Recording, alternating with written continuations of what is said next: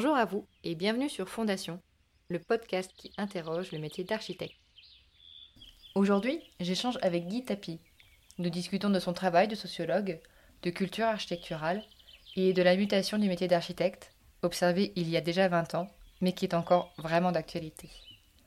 Nous avons fait cet entretien par ordinateur interposé. Il risque d'y avoir quelques hachures de son à cause de soucis de connexion, et je vous remercie d'avance pour votre bienveillance et votre compréhension. Je vous laisse découvrir cela en détail et vous invite à rejoindre notre conversation.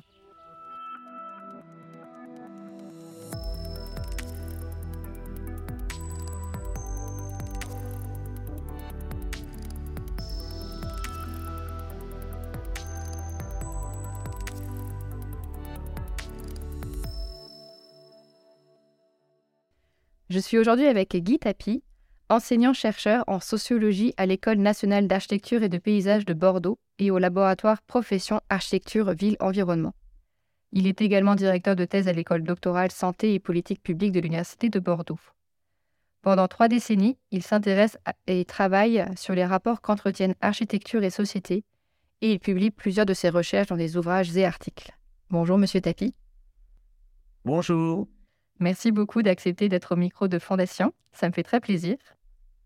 Moi aussi, bien sûr. Merci pour votre invitation. Alors, ma première question, c'est de me demander comment est-ce que vous êtes arrivé à vous intéresser à l'architecture et à l'urbanisme dans un premier temps? Alors, ça remonte à un certain nombre d'années au cours de mes études de euh, sociologie euh, au début des années 80. Euh, dans le cadre de mon master, j'ai été amené à travailler sur un sujet qui abordait la, concertation dans la production de projets territoriaux, de projets urbains, de projets architecturaux. En fait, euh, la question, c'était autour de, la participation euh, citoyenne euh, à des enjeux qui, à des projets, pardon, qui relevaient essentiellement de la sphère technocratique et experte. Et c'est à partir de là où effectivement, j'ai découvert ce terrain de la sociologie urbaine où je me suis, euh, que j'ai beaucoup ensuite, par la suite, euh, approfondi. D'accord. Et euh, dans votre travail, vous, vous, êtes sur plusieurs axes. Est-ce que vous pouvez nous les présenter? Alors, effectivement, après, j'ai défriché le terrain, je l'ai élargi, je l'ai complété. Et depuis une trentaine d'années, j'ai trois axes de travail. Un premier axe sur euh, ce que j'ai regroupé euh, sous la formule euh, la fabrication de l'architecture et sur le rôle des systèmes d'acteurs dans la production du, cadre, du cadre bâti. Alors là, l'idée, c'est de considérer qu'effectivement, le cadre bâti aujourd'hui, il est le produit d'un ensemble de négociations hein, entre différents acteurs qui vont intervenir sur la définition euh, des projets euh, territoriaux, des projets urbains, des projets architecturaux. Et euh, quand je me suis intéressé à, cette idée-là, j'ai aussi travaillé sur un acteur en particulier. c'est résumé ou regroupé sous le terme de, profession architecte. Bien sûr, parce que entre-temps, eh bien, j'ai été recruté dans une école d'architecture et donc, euh, ça semblait assez euh, naturel que de mettre la focale sur, euh, sur la profession. Donc, ça, c'est un premier axe. Un deuxième axe, que, c'est sur l'habitat et le développement de l'habitat dans nos, dans nos sociétés. alors, j'ai commencé par travailler plus sur l'habitat collectif et les ensembles de logements sociaux sous l'angle d'une analyse des, des, modes de vie. Puis après, j'ai migré vers euh, l'habitat euh, individuel euh, et je me suis toujours posé la question du rapport entre conception et, appropriation des, des, espaces, des espaces de vie. Et puis là, dernièrement, on a publié un ouvrage avec des jeunes collègues sur habitat et vieillissement des hommes et des lieux. Et où là, l'objectif, c'est de cerner la spécificité des effets du vieillissement sur euh, les modalités d'appropriation des, des, espaces de vie et sur, euh, sur la conception. Donc voilà, après, j'ai quand même abordé beaucoup de, de mode de mode d'habiter pour en avoir une vue globale aussi dans nos sociétés. Et un troisième axe que j'ai développé, c'est autour de, de, de, la mise en perspective des réflexions sur la fabrication de l'architecture et sur l'habitat, une mise en perspective internationale. C'est-à-dire de voir ce que mes problématiques de recherche euh, euh, ont à voir avec euh, ce qui se passe dans d'autres dans d'autres pays. Et donc effectivement, ça a été l'occasion de, ben, de, de préciser, de développer les problématiques que j'avais travaillées plutôt en France. D'accord. Voilà. Et les problématiques que vous avez repérées en France, on les retrouve ailleurs dans le monde, en Europe, un peu partout? Oui, bien sûr. Alors, euh, moi, j'avais quand même travaillé dès le milieu des années 90 sur la, la comparaison euh, dans plusieurs pays, européens sur euh, la façon dont étaient conduits les projets architecturaux et, urbains. Et c'était au moment de l'intégration européenne avec le développement de, directives qui essayaient d'homogénéiser les, pratiques dans ces domaines-là. Et euh, bien sûr, on s'est rendu compte des, différences avec euh, euh, nos modèles français qui étaient à l'époque plus hiérarchiques que négociés, par exemple, dans la production des projets que dans d'autres pays européens, que ce soit en Allemagne ou dans les Pays-Bas. Donc, il y avait, on pouvait tout à fait observer des, différences, mais aussi des points communs qui sont propres aux pays, aux pays développés. Et après, j'ai comparé aussi dans d'autres euh, pays sur les questions, par exemple, de, mobilité euh, durable, la façon dont des politiques locales, nationales pouvaient euh, les intégrer. Là, en comparant la France avec des, États-Unis et le Brésil, à Curitiba, qui est une ville qui a développé un système de, transport collectif assez, assez élaboré. Et là, ça concerne effectivement des pays plutôt en, voie de, en voie de développement. Et c'est ce que j'ai fait, euh, ce que je continue à faire aussi aujourd'hui au travers des thèses, puisque je suis un projet de thèse euh, sur euh, le développement urbain au Comores. D'accord. Ok. Et du coup, en tant que sociologue, vous êtes plus en contact avec les professionnels ou avec les habitants d'un plus large public? Là, c'est plus en fait, il y a plusieurs cercles avec lesquels euh, on est en contact. Euh, bien sûr, il y a euh, la sphère académique où on discute de la pertinence de nos travaux, où on rend compte de nos, de nos recherches sur les questions qui nous intéressent, qui nous animent. Après, bien sûr, il y a la sphère, la sphère professionnelle qui, là, envoie aux experts qui sont intéressés par ces questions-là et qui vont euh, puiser euh, dans euh, les recherches qu'on peut faire, dans les résultats de nos travaux, aussi des, débats qui les intéressent à propos de les des, transformations de la ville. Eux-mêmes étant, bien sûr, porteurs d'une certaine idée de ces transformations.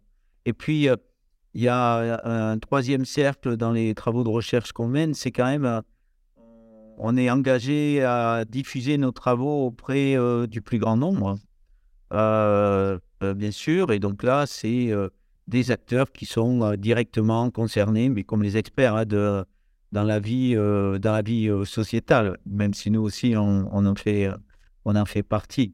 Alors après, directement avec, je dirais, les, usagers, les citoyens, c'est plus dans le cadre de recherche où, voilà, on, organise des ateliers, des travaux avec euh, les habitants euh, pour euh, discuter de leur mode de vie, de leur conception de l'architecture, par exemple. Mais là, c'est plus, c'est plus un, support pour nous aussi de, prise d'information.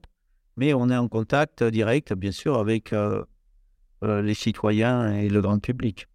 D'accord. Et à quoi ça ressemble une journée type d'un sociologue?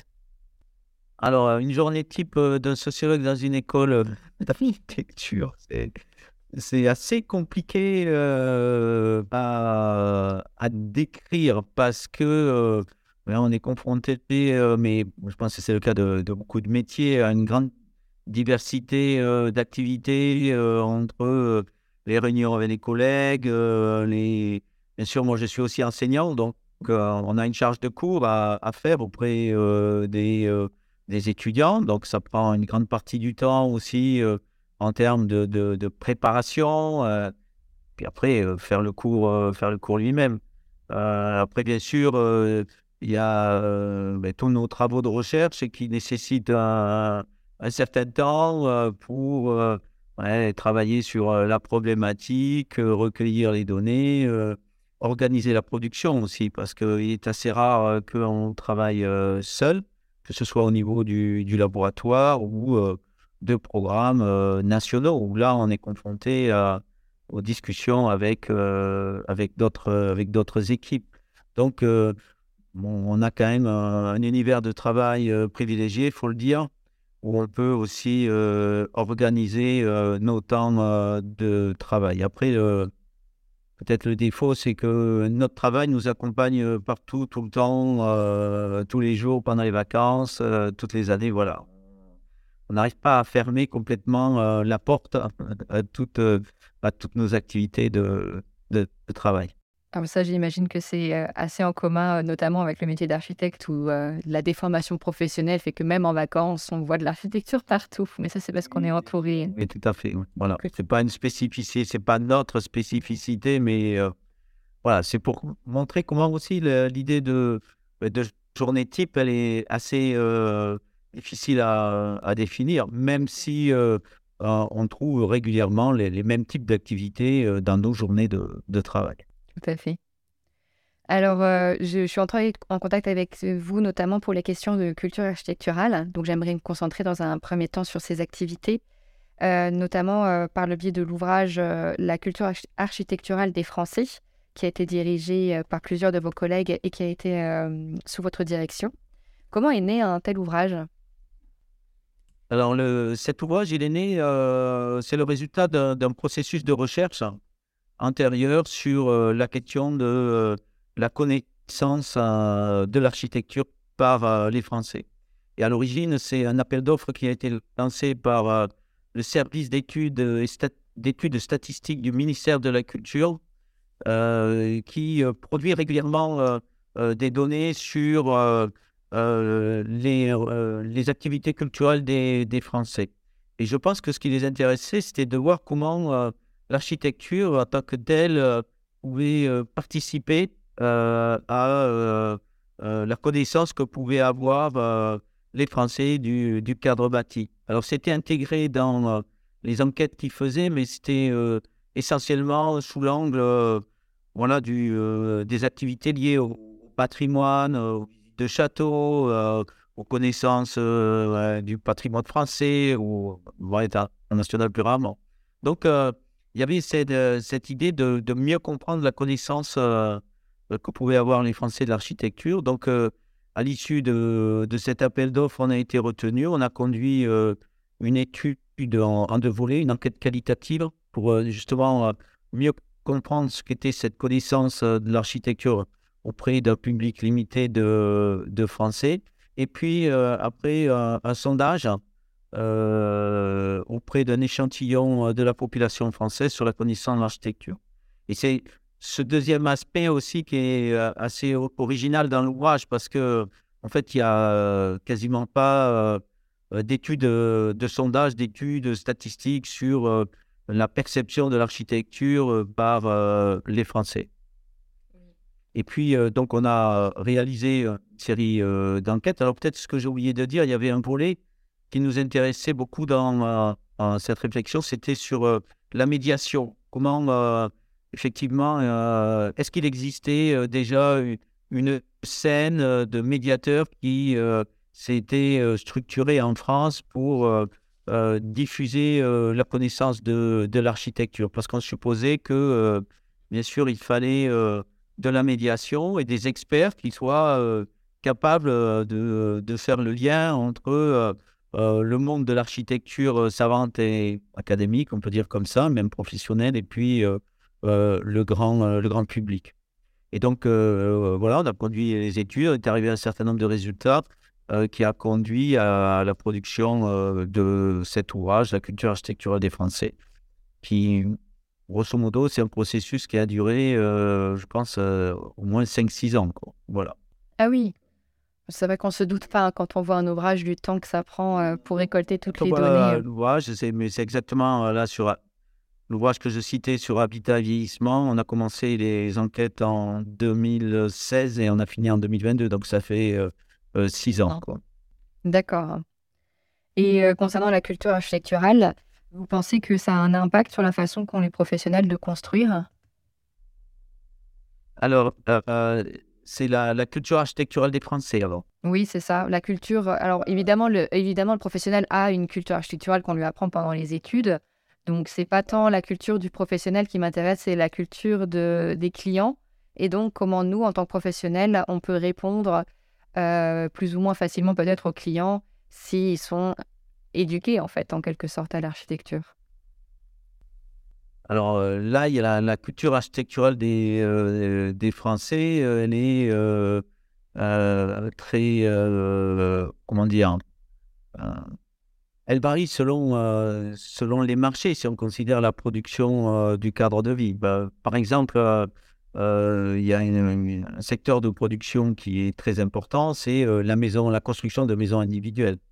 Donc, dans ce secteur-là, dominent les, les, constructeurs principalement et, les promoteurs et les architectes ont une faible part du, du marché.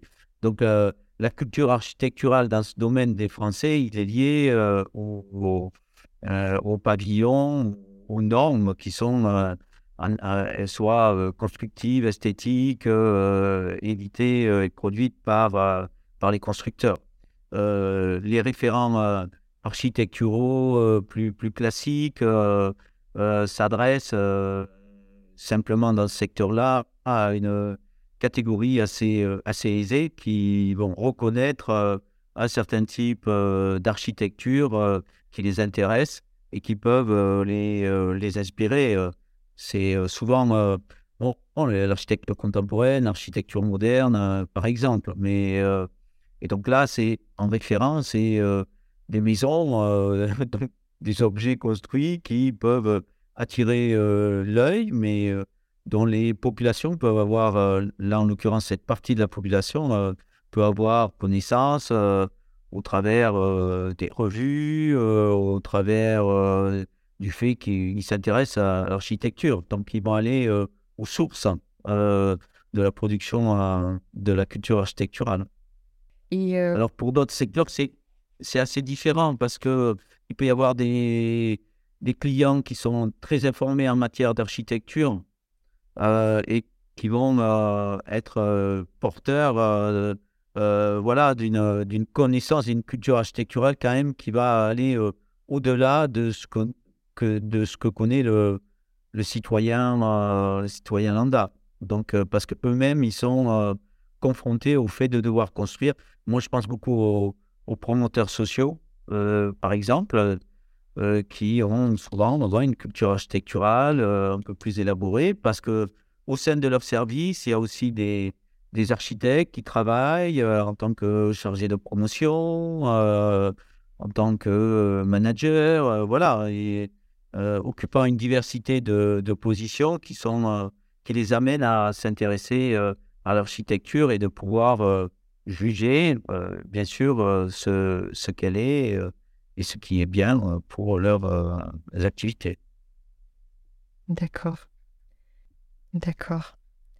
Et justement, pour, pour le public qui est peut-être moins sensibilisé aux questions architecturales, comment est-ce que le professionnel, donc l'architecte, peut vulgariser mieux son métier? Alors, euh, il peut, euh, il peut, il le fait, euh, bien sûr, mais là, je pense que c'est plus un, problème général de la, de la profession que de se mettre en position de diffuser l'architecture au plus grand public et d'accepter à un moment donné que des architectes qui ont une pratique quelquefois euh, invisible sur euh, leur territoire, euh, confrontés à des demandes de clients qui ne correspondent pas forcément au canon de l'architecture académiques, par exemple, qui sont confrontés à des élus qui ne connaissent pas grand-chose à, l'architecture.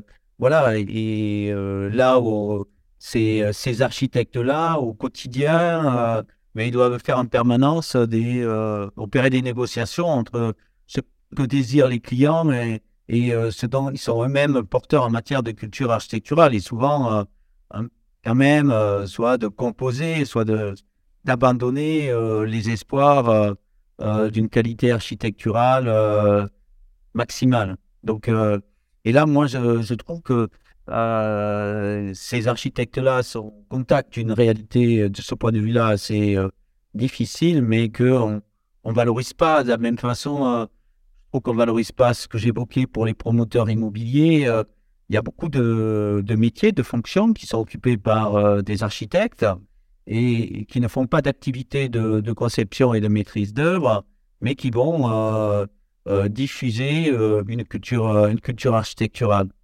Et voilà, je trouve que même si l'ordre des architectes aujourd'hui a fait bien sûr quelques avancées dans, dans ce domaine-là de, de reconnaître euh, ce type de, de professionnels euh, comme contribuant finalement à asseoir euh, une culture architecturale auprès du grand public sous différents modes, eh bien, il y a encore, je pense, du travail à faire dans l'acceptabilité de ce type de, pratique. Oui, D'autant que le métier d'architecte, euh, en soi, quand on dit le mot architecte, on voit tout de suite le, constructeur, enfin le, dessinateur, celui qui va créer les plans. Mais comme vous dites, il y a un panel de métiers qui existent et qui sont moins connus. Euh, et c'est un peu difficile d'en délimiter les contours, euh, d'où l'objet, entre autres, de mon podcast. Est-ce que vous pensez que la médiation et vulgarisation de l'architecture, elle fait partie intégrante des métiers d'architecte? Oui, bien sûr. Même, même si, euh, pour moi, elle, fait partie parce que nous, on l'a intégrée comme euh, un élément euh, important dans notre analyse de ce qu'est la culture architecturale des Français et puis la façon dont on peut la diffuser, la façon dont on peut diffuser une culture architecturale plus élaborée auprès, auprès du grand public. Et les médiateurs, c'est des intermédiaires parce qu'il y a besoin à un moment donné, euh, bien sûr, de, de, euh, de décoder peut-être, euh, d'expliquer les, les éléments qui font partie d'une culture architecturale savante pour mieux les faire connaître auprès du grand public. Donc, les médiateurs, ils sont un maillon indispensable parce qu'ils ont un rôle, un rôle pédagogique essentiel à réaliser auprès euh, du grand public parce que euh, souvent les architectes, concepteurs qui conçoivent leurs projets, euh, c'est pas forcément les, les meilleurs ambassadeurs de leurs activités, de leurs projets, de leur savoir auprès du grand public parce que même ils sont pris dans une pratique du milieu forcément qui valorise pas forcément cette mission-là d'une certaine manière. Alors que les médiateurs, eux, ils ont en théorie une expertise pour opérer ce, transfert de, connaissances. Mais c'est un métier qui est encore euh, euh, euh, très. dont on peut imaginer qu'il peut se développer encore plus, qui est méconnu, qui n'est pas forcément beaucoup valorisé, même si il y a des, des, institutions qui font un, réel travail de diffusion d'une culture architecturale. Bon, je pense que les, les, maisons d'architecture sont bien sûr un, un, outil euh, très important et euh, qui pourrait euh, se développer aussi. Les, les conseils d'architecture, d'urbanisme et, d'environnement, par exemple. voilà, et plus il y a un tissu associatif aussi qui, qui existe et qui prennent et qui font de la diffusion de la culture architecturale leur, le contenu de, de leur activité. Tout à fait. Donc la médiation euh, est au cœur hein, du, euh, du, processus euh, d'apprentissage du grand public d'une meilleure connaissance de la de l'architecture en général. Tout à fait. Mais qui dit médiation, elle dit donc simplification, on va dire, du, du discours. Et comme euh, par exemple dans, dans, votre métier de sociologue, vous êtes souvent en contact avec des personnes qui connaissent pas forcément le sujet de votre étude ou euh, qui sont pas familiers avec ça, est-ce que vous avez développé des techniques pour euh, vulgariser votre discours lors des entretiens et rendre les choses plus digestes, on va dire? Alors après, nous, dans notre métier, on est complètement confronté à à, diffuser les résultats de, nos études auprès, euh, auprès du grand public. Donc, euh, alors là, euh, nous, on peut le faire hein.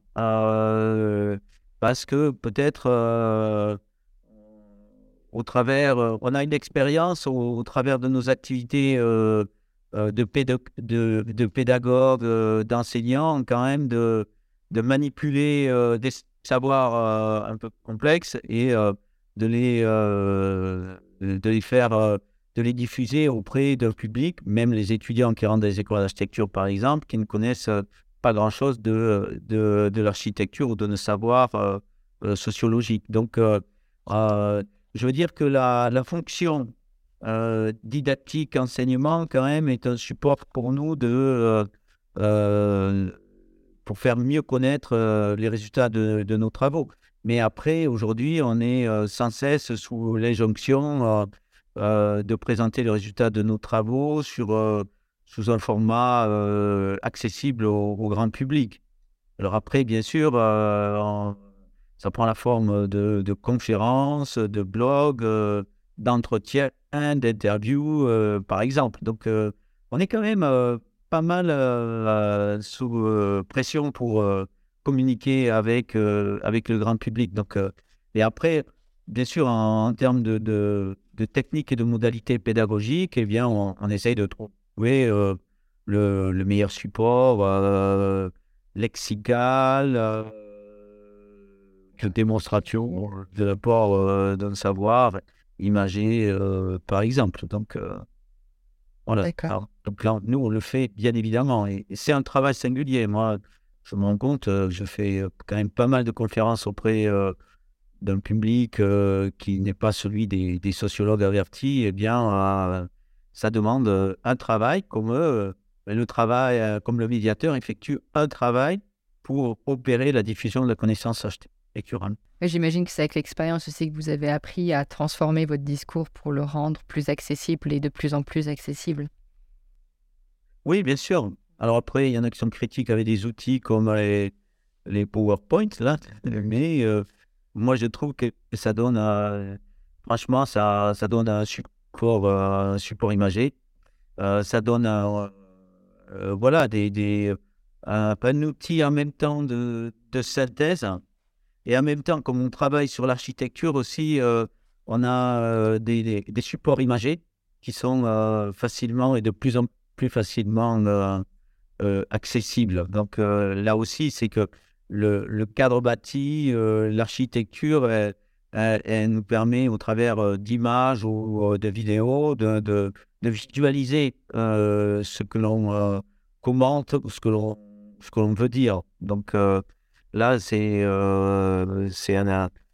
un, outil très, très significatif qui, qui marche bien. Et moi, je vois même auprès des, les cours des étudiants, euh, j'utilise de plus en plus de documentaires vidéo parce qu'il y a une production euh, de plus en plus euh, intense, complète, c'est accessible, c'est assez incroyable. Donc, ce qui n'existait pas il y a 25 ans. Donc, oui, du contenu plus didactique et plus ludique en quelque sorte. Oui, tout exactement. Dans le livre, il est notamment écrit que les architectes euh, montre de plus en plus d'intérêt euh, à l'architecture. Évidemment, je voulais dire les particuliers montrent plus d'intérêt pour l'architecture. Même si dans leur auto-évaluation, ils se considèrent majoritairement comme euh, peu ou pas du tout avertis à l'architecture. Et il est également question de, de, se poser la question de l'enseignement de l'architecture dans les écoles. donc pour pour enseigner aux enfants notamment euh, les, questions architecturales et pour euh, aussi euh, s'insérer dans la question sociétale. Est-ce que, donc ça me permet de rebondir un peu sur, sur la question, j'ai vu que vous avez écrit, coécrit un livre avec Roberta Gilly qui s'intitule Éduquer les enfants à l'architecture, qui est un des premiers ouvrages scientifiques sur le sujet. quel est l'enjeu et pourquoi éduquer les enfants en particulier à l'architecture? Alors, oui, cet ouvrage est issu de la thèse qu'a soutenue Roberta Gelli sur, cette question-là. Et puis, voilà, pour passer d'une thèse à un ouvrage, il y a encore un travail très, important à faire. Et on, en a convenu avec Roberta de Roberta Gelli de, de coopérer pour produire cet ouvrage sur l'éducation à, l'architecture des enfants. Mais bon, clairement, le, le sujet, c'est Roberta Gelli qui l'a amené, qui est architecte de formation, maintenant qui est docteur en sociologie, et qui très tôt s'est toujours intéressé à, la médiation, à la médiation de l'architecture. Et puis, elle, avait commencé à faire dans, dans son métier, euh, euh, avant de s'engager dans une, moment de s'engager dans une thèse, euh, des activités de, médiation de l'architecture, et en particulier auprès, auprès des enfants. Donc, elle était quand même assez bien informée sur les dispositifs pédagogiques et éducatifs qui existaient dans, ce, dans ce secteur d'activité-là. Alors, euh, pourquoi les enfants? Déjà, le, la raison majeure, c'est que si on arrive à mettre en place des dispositifs d'apprentissage euh, euh, de l'architecture dans, à l'école, eh bien, on, touche un public élargi. on touche toutes, toutes les classes de la société française, puisque l'enseignement est, obligatoire. Donc, déjà, on, on a un public aussi qui, bien sûr, quand euh, se développe ce type d'outils et de dispositifs d'apprentissage d'architecture, euh, c'est, euh, ce sont des, des, outils en plus d'autres types d'enseignement. Donc les enfants qui vont y participer en étant en classe, ils sont aussi captifs. Donc voilà, on est sûr d'avoir du public sur, sur cette question là. Et puis, euh, l'idée, c'est aussi que euh, en touchant les, les enfants, en les, en les euh, mobilisant, en développant des pédagogies ludiques, eh bien, on va créer une envie, on, va instiller dans leur cerveau, au fond, combien l'architecture est, importante dans la vie tout court, hein, puisque on habite euh, quelque part, on pratique euh, euh, des, des, lieux, voilà, on est en contact au quotidien de l'architecture. Donc il y avait l'idée que comme ça, on pouvait créer quelque chose qui, qui, va être mobilisé par, par la suite. Alors que chez les adultes, quand on, les médiateurs mettent en œuvre, œuvre, ce type de dispositif, ça renvoie plus à, à des choix euh, personnels, à des choix euh, euh, de découverte d'une activité culturelle sur l'architecture, parce qu'on on est sensibilisé à ce secteur, mais que dans les activités proposées dans une médiathèque, par exemple, eh bien, on a vu qu'on pouvait participer à des activités liées à l'architecture. Donc, les enfants, c'est vraiment un public, euh, un public cible euh, très intéressant euh, pour forger une connaissance de l'architecture. Et cette, cette éducation des enfants, elle prend quelle place à l'heure actuelle dans le milieu scolaire? C'est très limité parce que, bien sûr, c'est l'architecture ne fait pas partie des, des, savoirs de base que l'on apprend en milieu scolaire. Donc, euh, euh, ça passe et comment elle, on le montre dans l'ouvrage par euh, des dispositifs d'enseignement à, la marge qui dépendent en fait du choix des, enseignants dans les écoles primaires ou au, collège ou au lycée où il y a des sortes d'optionnels qu'on peut consacrer à cette connaissance, euh, cette connaissance de l'architecture. Donc, euh, bien sûr, c'est euh, des dispositifs innovants parce que ils mettent en œuvre des, des, mécanismes d'apprentissage assez différents de ce qui se fait dans la classe traditionnelle, qui repose sur la participation active des élèves sur la découverte de son environnement et de son lieu de vie, par exemple. Donc, alors, il y avait une tradition hein, de cet ordre de là à l'école, mais qui était très, très limitée. Donc, voilà, c'est, on a l'impression que c'est toujours quelque chose en plus dans les systèmes d'apprentissage scolaire. C'est pour ça qu'ils sont limités, en, nombre. Mais par contre, qui sont souvent, chaque fois qu'une classe, un maître, un professeur, un, collège met en œuvre ce type de, dispositif d'apprentissage d'architecture, euh, il en ressort souvent euh, une grande satisfaction euh, parce que c'est une découverte d'une discipline au travers souvent de ses propres expériences de vie dans, le, dans le vécu de, de, de ces lieux de vie, tout simplement. J'ai également remarqué en faisant mes recherches que vous avez écrit un livre qui s'intitule Les architectes, mutation d'une profession. Donc, comme l'objet de ce podcast, c'est vraiment de questionner le métier, notamment la recherche de sens de certains professionnels dans leur travail au quotidien, je voudrais parler un peu de cet ouvrage. dans, dans, ce, dans ce livre, du coup, qu'est-ce que vous avez pu repérer de pourquoi et depuis quand la, profession d'architecte est en mutation? Alors, euh, donc le livre, il date de 2000. J'ai publié en 2000, donc ça fait quand même déjà 20 ans, une vingtaine d'années. Donc, euh, entre-temps, bien sûr, euh, il y a eu d'autres travaux d'éminents collègues sur l'évolution et les transformations de, de, la profession. Et, et par exemple, j'ai encadré le, travail d'une architecte qui a soutenu une thèse sur euh, l'internationalisation des, euh, des pratiques euh, des architectes. C'est une contribution assez originale où là, elle, elle élargit au fond sur les, les conséquences de l'internationalisation des systèmes de formation, mais aussi de, des pratiques professionnelles d'un certain nombre de composantes de, de la profession.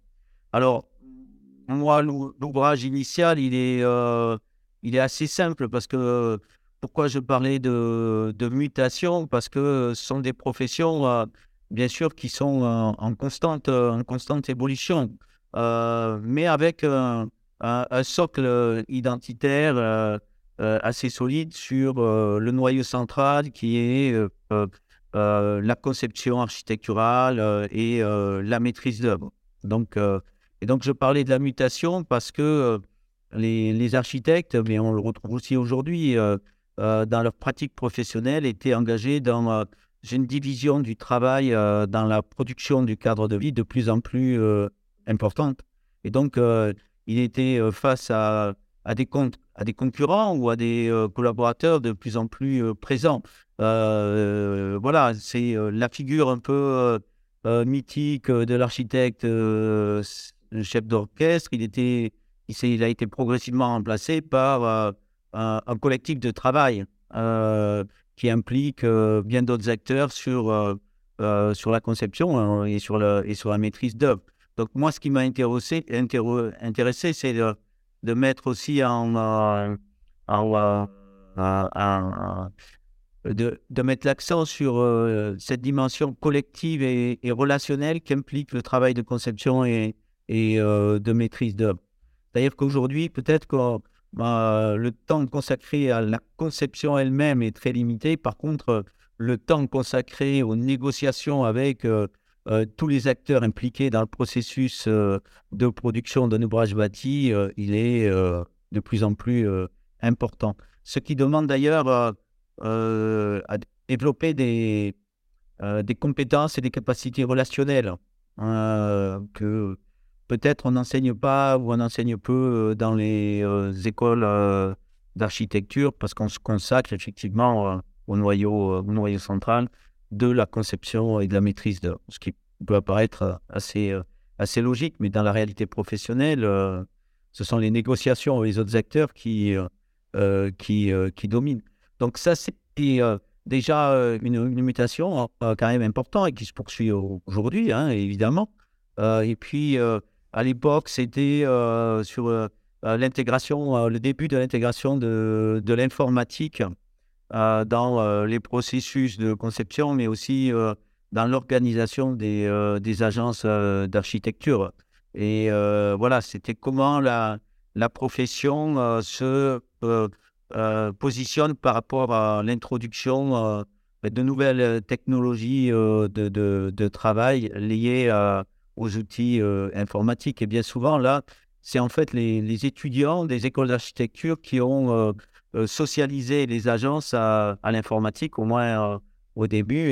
Et, bien sûr, aujourd'hui, l'outil informatique, il est au quotidien dans, dans toutes les agences. Et là, il y a un effet secondaire, ça oblige souvent à une rationalisation de l'organisation des agences d'architecture sous la contrainte de l'usage des, euh, des, outils, euh, des outils informatiques.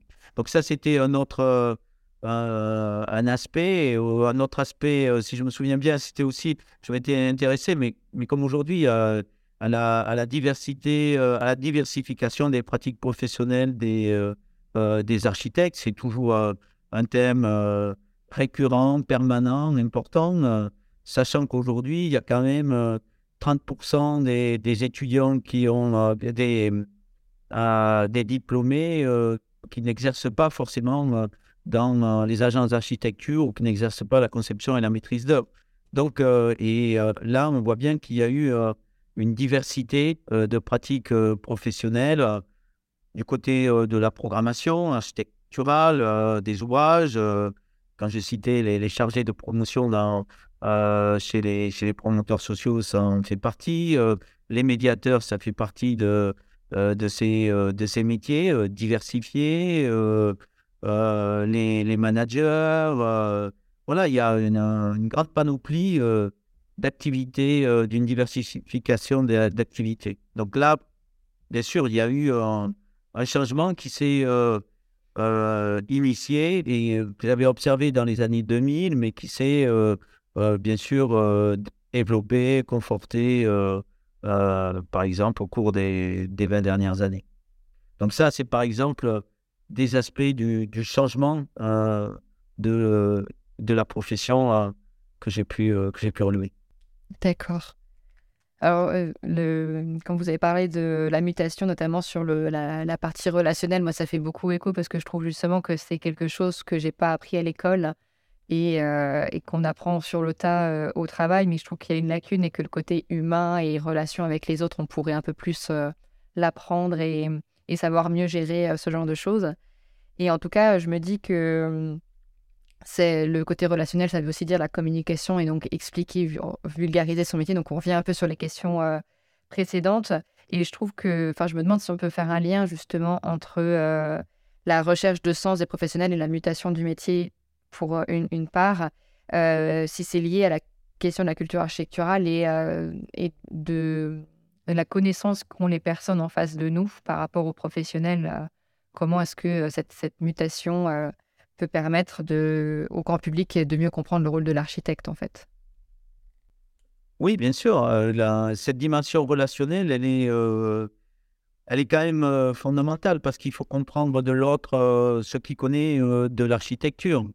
Quand euh, un architecte reçoit un client pour faire euh, construire sa maison, qui n'y connaît rien, euh, bon, il faut que le langage qui soit proposé par l'architecte soit intelligible par le client. On peut imaginer aussi que ben, c'est une relation qui va se construire où il va s'opérer un apprentissage mutuel. Et c'est ce qui fait pour le coup la, qualité du travail euh, de l'architecte que euh, de, se dire que cet apprentissage mutuel euh, est très, très important. Par exemple, dans le marché de la maison individuelle, les, constructeurs ne le font pas. Pour eux, il faut qu'en deux rendez-vous, eh bien, les personnes aient signé le, contrat pour construire la maison. Alors que chez les architectes, il y a quand même cette idée fondamentale de, qu'il faut bien sûr être au plus près des aspirations, des besoins, mais aussi des, euh, des contradictions qui peuvent euh, animer le, euh, le client. Voilà. Donc, Juste, j'ai déjà un collègue qui arrive. pas de souci. C'était parti du podcast, il n'y a aucun bah, problème. euh, donc, parce que je ne m'étais pas forcément isolé, je partage un mon Voilà, donc il y a, y, y a, cette idée euh, d'apprentissage euh, d'apprentissage mutuel. Euh, et c'est aussi vrai vis-à-vis au moment du chantier que des relations avec, avec les entreprises, les différentes entreprises de différents corps d'État qui doivent effectivement se saisir aussi projet, quand c'est l'architecte euh, euh, qui le fait pour euh, comprendre au fond ce les intentions, les intentions initiales et pas dans ce qui est souvent le, dit.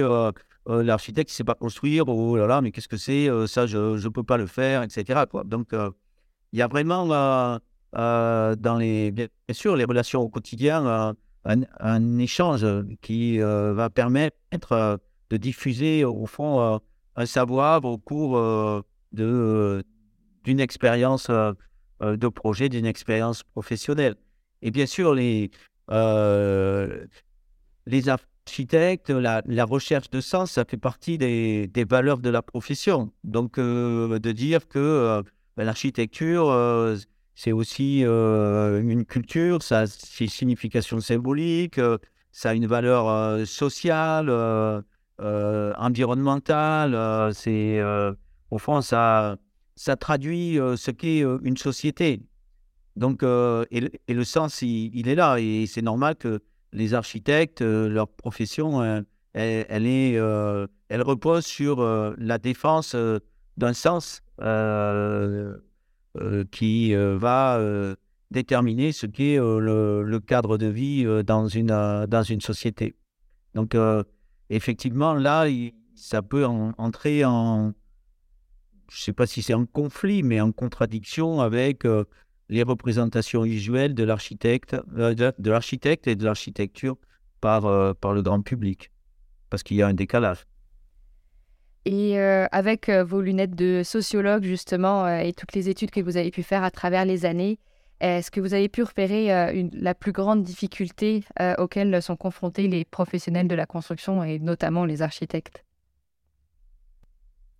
Alors, il y en a euh, sans doute plusieurs. Je, dois dire, la question, de, effectivement, est, intéressante, mais est difficile à, hiérarchiser. Mais vis-à-vis de, l'architecte, c'est un peu quand même le sentiment de euh, pour le grand public, pour euh, les euh, pour un certain nombre d'acteurs qui n'ont pas de culture architecturale, les, par exemple, un peu structuré, un peu avéré, c'est en fait le, monde, le monde des idées des architectes qui, qui semble assez éloigné de leurs propres préoccupations.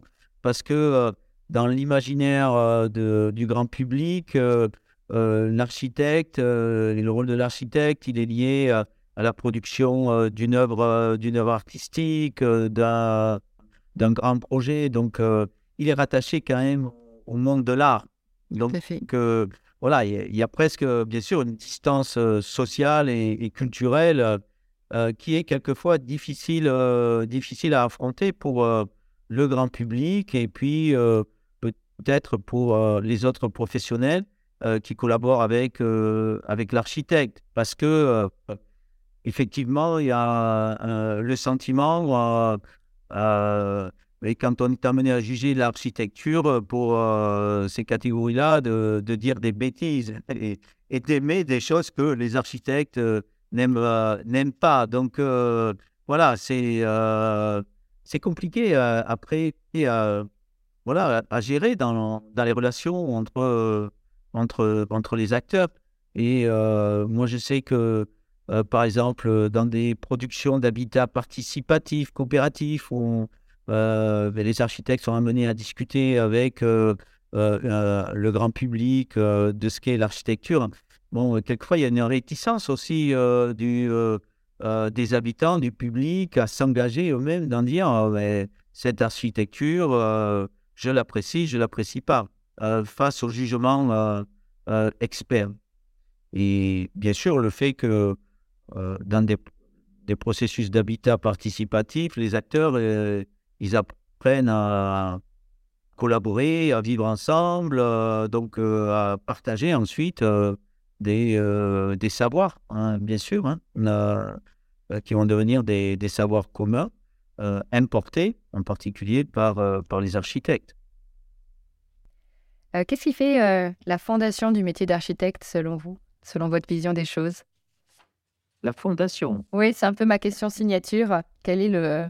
Parce que le, nom du podcast est quand même Fondation, donc je cherche un peu à, revoir les bases de la structure du métier. Donc, et je suis toujours impressionnée par les réponses que j'ai des gens. Donc, je suis intéressée par la réponse de quelqu'un qui n'est pas du métier. Qu'est-ce que c'est la, base du métier d'architecte? Quand même, la, la manière dont, alors moi j'analyse la manière dont euh, les architectes se, se, représentent aussi euh, ce qu'ils sont euh, pour dire leur, leur identité. Et c'est vrai que, bien sûr, il y a quand même ce noyau autour de la conception architecturale, du projet et de la maîtrise d'œuvre. C'est un peu les, les trois mots qui sont mis, qui sont mis en valeur. Et c'est vrai que le, par exemple, le, projet, il apparaît comme une valeur presque totémique euh, que, qui, sont, qui serait totalement euh, inconnue aux, autres euh, parties de, de la société. L'idée de, l'idée de, projet, alors bien sûr, c'est l'idée de projet architectural et urbain, donc allié à la question de la conception et, et à la discipline et à ses savoirs. Mais c'est l'idée de, de projet, c'est un peu ce totem. Très belle réponse, merci. Et quel bâtiment représente votre vision idéale de l'architecture? Finalement, je ne sais pas si j'ai euh, beaucoup de... Non, j'ai pas, j'ai pas de bâtiment qui, qui correspond à... je, me suis interrogé, mais euh, quel, euh, quel bâtiment je pourrais nommer comme étant cette vision idéale de, de l'architecture? Non, j'ai pas. Euh, je raisonne. et, pourtant, je suis amené à analyser des projets, des bâtiments, mais, euh, des modes d'appropriation, etc. non, j'ai pas. non, j'ai pas de bâtiment parce que peut-être que moi, je projette pas forcément des codes esthétiques et euh, des codes disciplinaires dans euh, la façon dont euh, un bâtiment peut, peut, raisonner par rapport à, où je dirais, c'est ce bâtiment-là qui représente la vision idéale de, de l'architecture. D'accord. Donc pour moi, je ne me pose pas, je me suis pas posé cette question-là, mais elle est intéressante parce que voilà, ça amène à, à choisir, à sélectionner, à dire, mais non, là, comme ça, j'ai pas de, de bâtiments qui... Pas de souci, pas de souci. Mais par contre, vous, vous faites des études sur euh, l'appropriation des, des, bâtiments par les usagers? Oui, beaucoup, bien sûr. Beaucoup. Euh, appropriation par l'usager, par, euh, et par les lieux, et les lieux de vie aussi. C'est pas simplement le bâtiment, c'est bien sûr la ville, c'est c'est le logement, le quartier, la ville, les, les équipements. voilà. Donc, Là, moi, je trouve que c'est, plus intéressant. Euh, là, j'aurais une réponse plus facile à faire sur euh, est-ce qu'il y a quelque chose qui, qui m'a marqué euh, récemment? et effectivement, il y a quelque chose qui m'a marqué récemment dans ce domaine-là. c'était donc, j'ai été au Comores et avec un étudiant, il m'a fait, parce qu'il le connaissait, visiter un bidonville de de Moroni, euh, la capitale. Et j'étais frappé dans ce bidonville, dans la façon dont euh, les, les, habitants s'étaient euh, appropriés et réaménagé ce, ce quartier comme un quartier normal, en fait, avec des petites places publiques, des commerces, une hiérarchie des voiries entre les lieux de passage, les lieux qui permettent d'accéder à son logement voilà, qui permettent de préserver euh, une intimité, mais tout ça dans, des conditions de vie extrêmement euh, précaires. Mais j'ai été euh, voilà, surpris de, de la reconstruction d'un quartier, entre guillemets, normal par cette population-là dans un bidonville à Moroni. Donc, effectivement, là, là c'est plus l'appropriation, pour le coup, qui m'a intéressé. Oui, bah, c'est vrai que dans cette question-là, ça peut être aussi intéressant de, de se dire qu'un certain type d'architecture, c'est aussi la façon d'anticiper correctement comment ça va être utilisé ou au contraire de laisser une belle flexibilité à l'usager pour se l'approprier d'autant de façons que possible. Donc, c'est une question qui, qui ouvre vraiment largement les réponses et c'est ça qui me plaît aussi. Oui, après, moi aussi, alors maintenant j'ai un deuxième exemple sur ça, c'est sûr. Euh, la, comme on a travaillé avec mes jeunes collègues, j'essaie toujours, sur habitat et vieillissement, donc on a, on a fait un lourd travail d'enquête auprès euh, d'usagers euh, âgés de, de, leur logement. Et, c'est assez euh, impressionnant comment, à un moment donné, eh bien, ils, font corps avec leur, leur habitat, leur logement.